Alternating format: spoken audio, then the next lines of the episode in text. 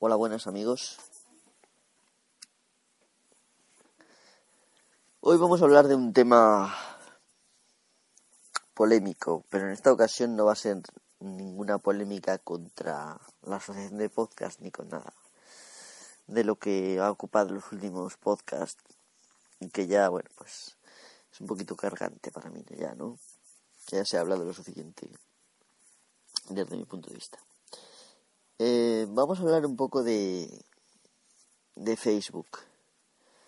Me gustaría, eh, no sé, leeros un artículo de Enrique Dans en el cual, bueno, pues denuncia un, una situación que me parece bastante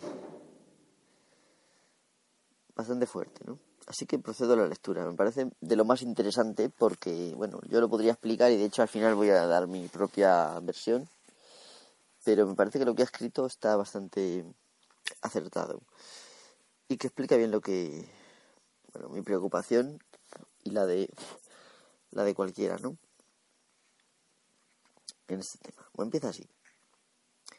A través de una publicación en un journal científico titulada Experimental Evidence of Massive Scale Emotional Contagion Through Social Network, hemos sabido que al menos un investigador del Core Data Scientist Team de Facebook, Adam D. I. Kramer, ha participado en un experimento que muchos considerarán aterrador, la manipulación del estado de ánimo de los usuarios de Facebook mediante el filtrado intencionado de las actualizaciones en su muro. La situación es la siguiente. Durante una semana en enero de 2012, un total de casi 700.000 usuarios de Facebook fueron, sin mediar consentimiento alguno por su parte, sometidos a un experimento psicológico. Las actualizaciones de sus amigos que aparecían en sus muros fueron intencionadamente filtradas para mostrar de manera mayoritaria estados en los que predominaban palabras o connotaciones positivas, mientras otro grupo lo fue con palabras o connotaciones fundamentalmente negativas. Al cabo de la semana se evaluó hasta qué punto esos usuarios tenían una probabilidad más elevada de compartir actualizaciones con tonos respectivamente positivos o negativos. El experimento es sencillo, comprobar el nivel de influencia que la información compartida en, su entorno social virtual ejerce sobre el estado de ánimo. Bueno, tan sencillo como esto. Bueno, aquí viene una frase en inglés. Dice, emotional states can be transferred to others via, via emotional contagion, leading them to experience the same emotion as those around them. This research demonstrated that one Emotional contagion occurs via text-based computer-mediated communication. 2. Contagion of psychological and physiological qualities has been suggested based on correlational data for social networks generally. And third, people's emotional expression on Facebook predict friends' emotional expression even days later. Viene así a decir que los estados emocionales pueden ser transferidos a otros eh, por contagio emocional, eh, llevándolos a experimentar las mismas emociones de aquellos que los rodean. Y esta investigación ha demostrado, pues, que este contagio ocurre eh, incluso en la comunicación basada en texto, que el contagio psicológico y fisiológico eh, pues que se ha dado basado en datos correlacionados de las, de las redes sociales, en este caso de Facebook, claro. Y tercero, que las expresiones emocionales de la gente en Facebook predicen las expresiones emocionales de sus amigos, incluso días después. Pero indudablemente, y dicho por la propia editora de la revista que aprobó su publicación, resulta también profundamente inquietante Jugar a programador de estados de ánimo con personas 700.000 personas manipuladas durante una semana, para lograr que su estado de ánimo tuviese un componente más negativo o positivo. Algunos de los afectados podrían posiblemente, ayudados por un calendario y por su propio timeline en Facebook, tratar de recordar aquella semana de enero de 2012, tratar de asociarla con otros eventos que tuvieron lugar en su vida personal y pensar que, en efecto, estaban siendo condicionados por Facebook, que la red estaba tratando de influir en su estado de ánimo. Algo que, por otro lado, nos permite imaginar infinitas posibilidades más. ¿Por qué no generar artificialmente estados de ánimo de determinados tipos entre los usuarios para, por ejemplo, hacer que tengan una mayor propensión a adquirir productos o servicios, a contratar un seguro de vida o ese de viaje? ¿Para cuándo un estudio que demuestre que si saturamos el muro de un usuario con actualizaciones sobre viajes de todos sus amigos, conseguimos que se vaya corriendo a contratar un viaje él mismo? Y ya que estamos, le ponemos un precio y lo comercializamos a las aerolíneas y cadenas de hoteles. ¿Por qué no generar estados de ánimo para tratar de influir en los resultados de unas elecciones? ¿Cómo puede afectar un estado de ánimo predominantemente positivo o negativo en los ciudadanos que se acercan a votar a un colegio electoral? Con este experimento Facebook cruza una línea roja que muchos sin duda van a considerar completamente inaceptable, la de la experimentación con sus propios usuarios. Todas las empresas que reciben datos de sus usuarios analizan estos datos y habitualmente además dan difusión a muchos de sus hallazgos. Analizar datos producidos de manera espontánea o generados por un factor externo independiente es algo que a muchos a muy pocos va a molestar. Que se pueda ver hasta qué punto ha influenciado lo compartido por los usuarios en una red, una noticia buena o mala, o incluso cuestiones directas y personales. Si este experimento hubiese tenido lugar seleccionando usuarios que de manera natural estuviesen sometidos a una mayoría de actualizaciones positivas o negativas en su muro, no tendría personalmente ningún problema con él. Es el componente de manipulación de filtrado voluntario el que me incomoda profundamente, el que me lleva a ver Facebook como un enorme manipulador, como la empresa que tiene una puerta de entrada a nuestro cerebro, que puede llegar a ser capaz de programarnos, de producir un efecto en nuestro estado de ánimo, y lo que es mucho peor, que no solo tiene esa facultad, sino que además va y la utiliza. Tras una constatación así, Facebook merecería que todos sus usuarios le diesen la espalda. No es de recibo que por el simple hecho de utilizar una plataforma para compartir voluntariamente determinados aspectos de, tu vida con tus amigos, te encuentres de repente sin tu conocimiento sometido a un experimento manipulador de tu estado de ánimo. Es completamente inaceptable y debería determinar no solo que toda la cadena de mando que aprobó este experimento fuese inmediatamente despedida, sino que se llevase a cabo una rigurosísima auditoría que tratase de determinar qué otros experimentos han sido realizados por la compañía, como quien audita a una especie de doctor Mengele. Y si eso lo pienso yo, que en principio soy un científico inclinado a justificar la investigación y una persona que tiende a tener una opinión generalmente positiva sobre Facebook y sobre otras empresas que intentan plantear herramientas innovadoras, no quiero ni pensar cómo se sentirán todos aquellos que de manera natural tienden a tener una visión pesimista o escéptica. El experimento de Facebook incide en estas percepciones. Ahora, cualquier usuario de la red social tiene todo el derecho del mundo a imaginarse manipulado a pesar a pensar que está participando en otro experimento, a verse como un conejillo de indias con su cerebro en manos de otro científico loco, completamente inaceptable y gravísimo. Independientemente de lo que diga la legalidad en los términos del servicio de la compañía. Quien haya autorizado o participado en esto tiene un serio problema de valores y de ética. Termina el artículo con una actualización. Ya hay reacciones, desde una disculpa justificación del autor del estudio en Facebook hasta apoyos al concepto A-B testing. Ninguna de estas me convence por el momento. Sigo pensando que estuvo mal y no es en modo alguno justificable. Bueno, la lectura del artículo tiene tiene miga bien amiga porque eh, Enrique Dans es un tío que apoya mucho el tema de estos temas de, de las redes sociales y tal.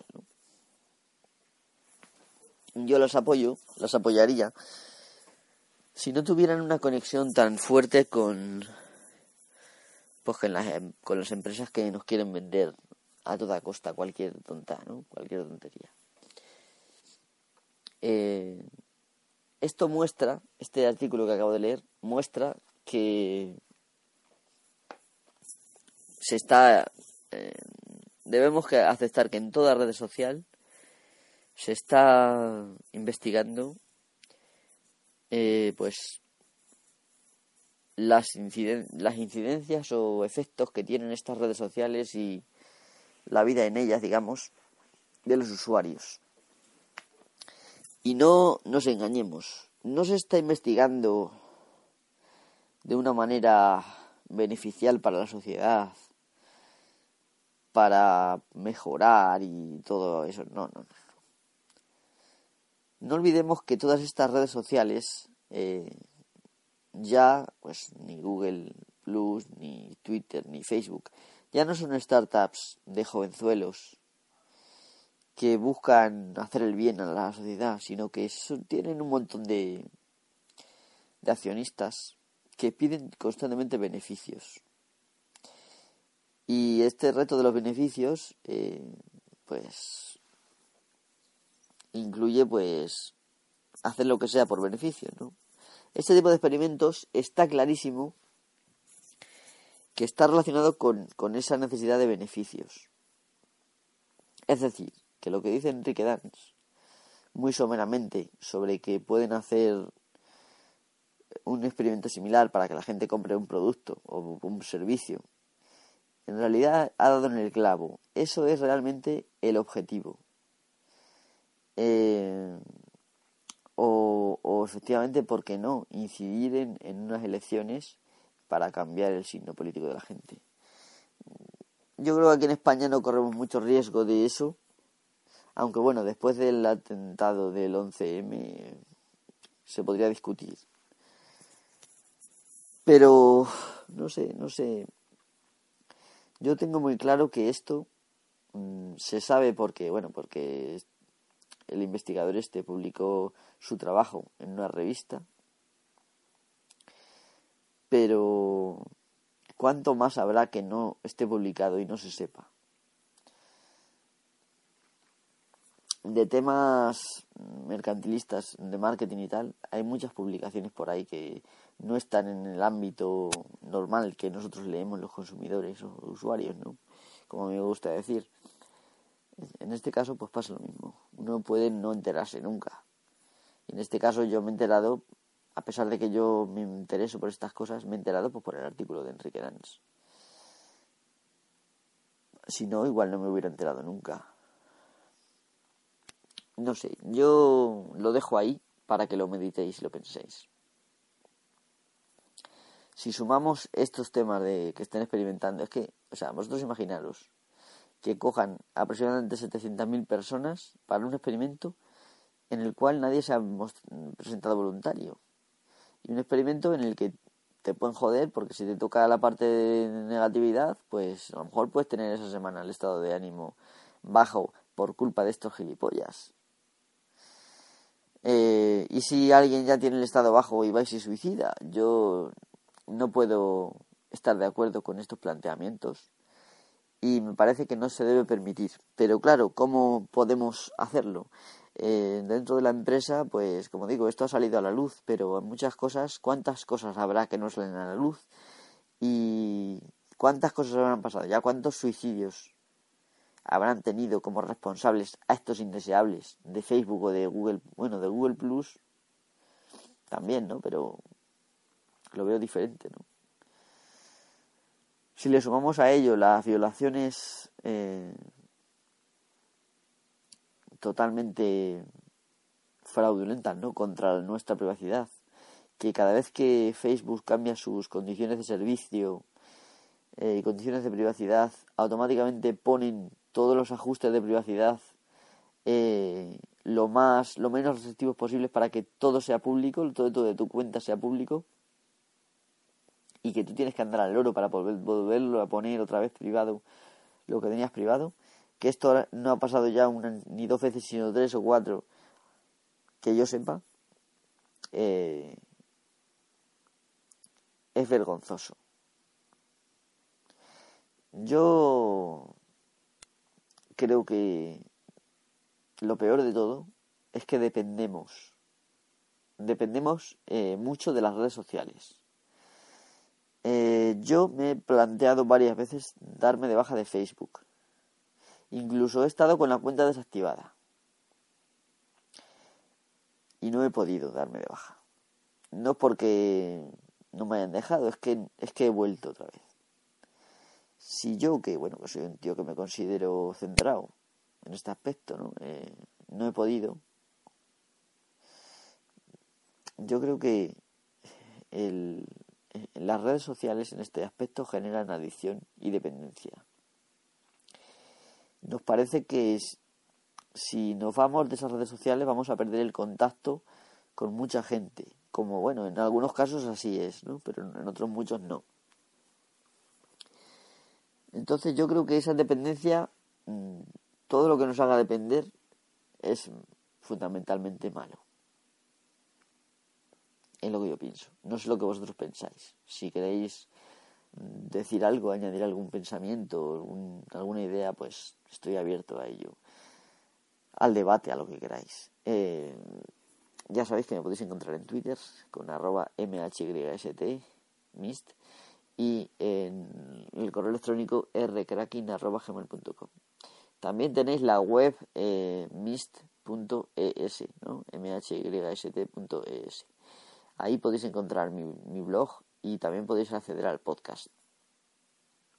Espero que este este episodio, este audio, eh, por lo menos no haya resultado ofensivo, ¿no? Porque estoy ya últimamente harto de que resulte ofensivo mis, mis podcasts para cierto sector, ¿no? En este caso, bueno, pues no me he metido con nadie, simplemente con Facebook y creo que se merecen bastante que nos metamos con ellos. Así que nada, muchísimas gracias por escucharme. Espero que paséis un buen día. Y hasta la próxima, hasta el próximo episodio.